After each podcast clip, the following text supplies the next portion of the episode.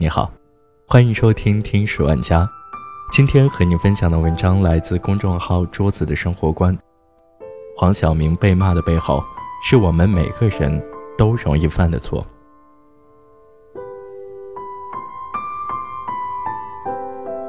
刚在《烈火英雄》里刷了一波好感的黄晓明，又因为中餐厅里的表现被骂了。最新一集播出后，小明就喜提了好几个和他相关的热搜，网友们疯狂 diss 他油腻的霸道总裁范儿。这一期的中餐厅，黄晓明的角色是店长，是负责统领大军的那一个。有人说他活干的最少，事儿最多；有人说他压根儿不会当老板，安排的乱七八糟，让店员都苦不堪言。还有人简单直接的送他两个字：神烦。其实一开始我根本没有关注这个节目，但是看到很多人骂他，而我的几个同事也在看这个节目，我也就跟着看了几集。我把完整的几期节目看下来之后，根本骂不起来，甚至突然有些心疼他。黄晓明真不是不做事的那一个，他默默做了很多，只是镜头少，没有引起注意而已。比如一开始搬行李那里。很多人都只注意到他跟在大家伙后面碎碎念：“不要一个人拿，不要伤到腰，听我的，不能受伤。”所以有人就说，黄晓明只知道动嘴皮子，根本没有搬行李。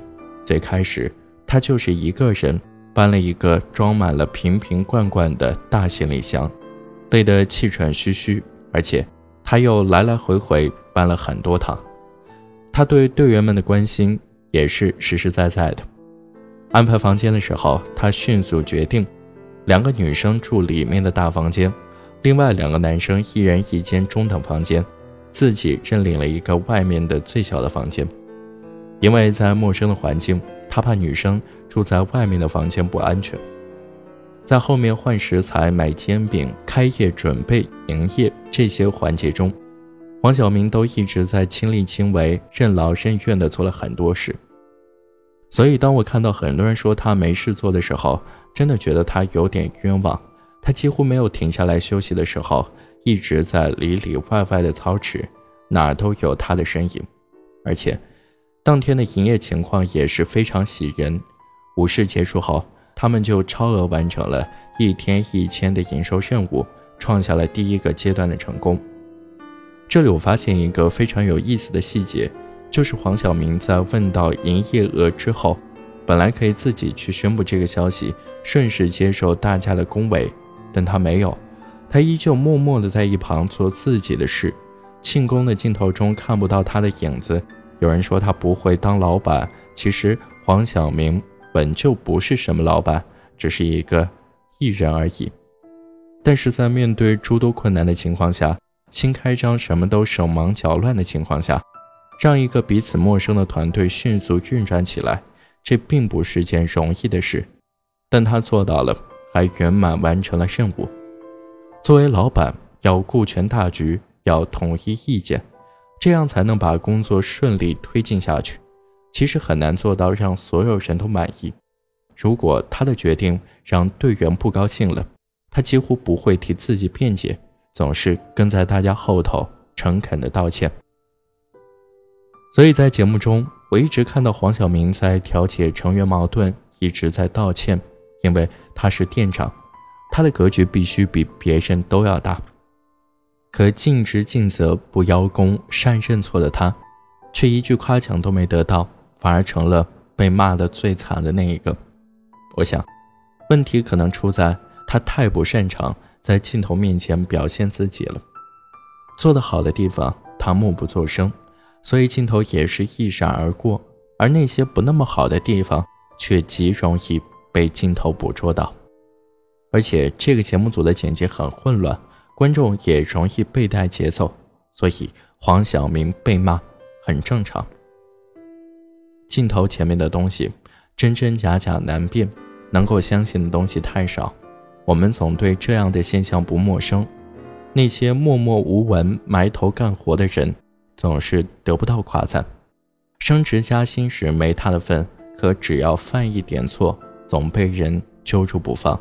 甚至要写检讨被降薪。在抖音上看到一个点赞很高的视频，深夜办公室两个人对坐加班，做完后，其中一个人说：“领导应该睡了，明天上班再发给他吧。”另一个人说：“你傻呀，现在就要发，才能让领导知道我们这么晚了还在加班赶方案。”几天后，两人商量去谈加薪的事，其中一人心里想：“我才来半年就要求加薪。”会不会给领导留下不好的印象？算了，不提了。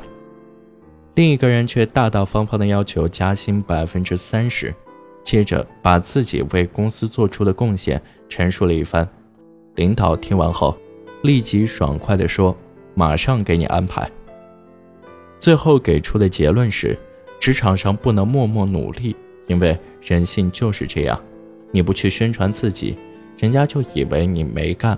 而他们忘了，真正干事的人，真正为了公司考虑的人，是不屑于做那些表面文章的。《欢乐颂》里有一个情节让我印象非常深刻：关雎尔的同事米雪儿生病了，他拜托关雎尔帮他完成手头的方案。关雎尔没有多想就答应了。方案米雪儿已经做了前半部分，他接着把后半部分做完。并在最终的负责人一栏上签上了自己的名字。没想到，米雪儿做的前半部分还是出了错，但他不承认，一口咬定方案是关雎尔做的。由于最后的签名是关雎尔，他百口莫辩，只能委屈地扛下了所有责任。职场中的关雎尔就是那种低调到让人忽视他存在的人，永远只是默默做自己工作的人。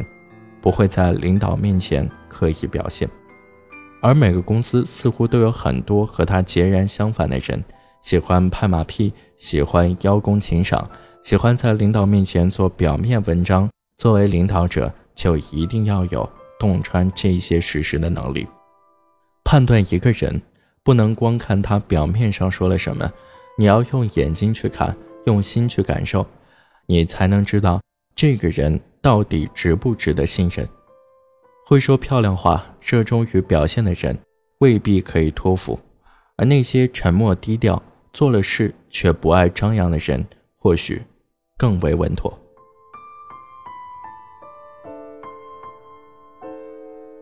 好了，这就是今天的节目，感谢你的收听，我们下期再见。流云不走，我。转眼就开花，我骄傲当时的我，究竟有多少？